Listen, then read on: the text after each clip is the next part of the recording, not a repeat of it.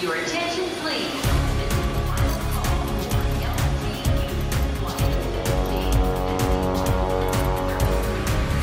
A hora dos portugueses.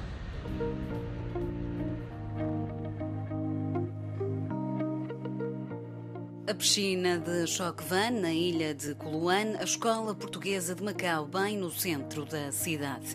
A arquitetura de vários edifícios deste território, a Oriente, é assinada por Eduardo Flores, um português chegado a Macau nos anos 80.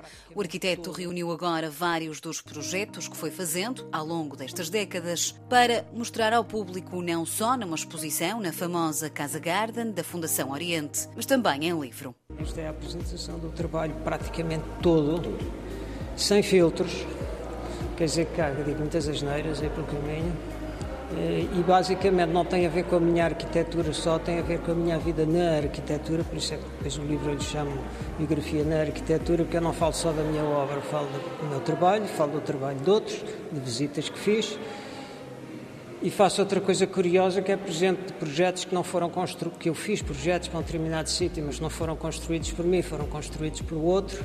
Eu faço a referência e ponho a imagem desse e sempre que possível identifico o autor, às vezes não é, às vezes é difícil.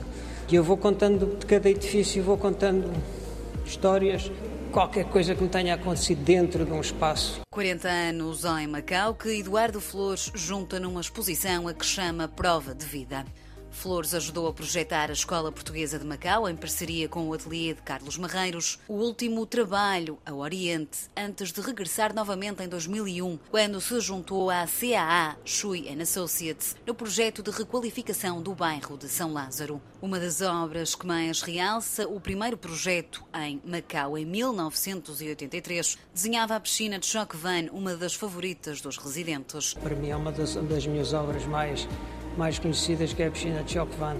Quer dizer, descaracterizaram um bocado. Ela é muito forte, portanto aguenta-se. E toda a gente diz que continua a ser a, a piscina preferida deles. Portanto, é o que eu digo no texto, de qualquer modo, aquilo é uma piscina para quem não gosta muito de piscinas, que é o meu caso, como digo, alguns. Obras que foram erguidas, outras que nunca saíram do papel.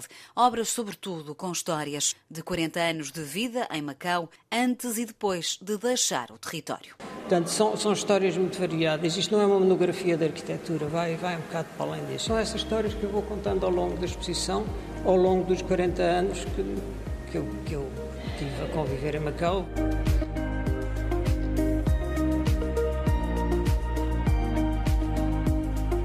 Há uns que estão em muito mau estado e levaram.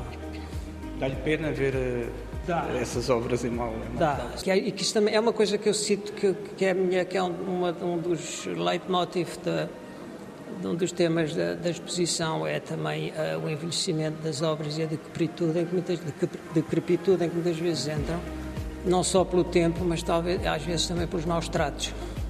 E depois é o que eu também refiro, não sei aonde, a arquitetura e as cidades são como as pessoas, precisam de cuidados continuados precisam mesmo de cuidados continuados, porque senão desaparecem.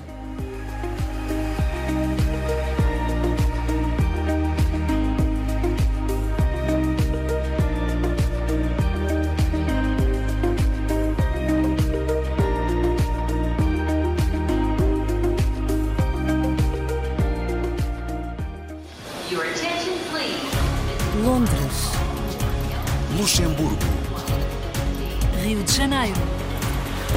Paris. São Paulo. Lyon. Manchester. A hora dos portugueses.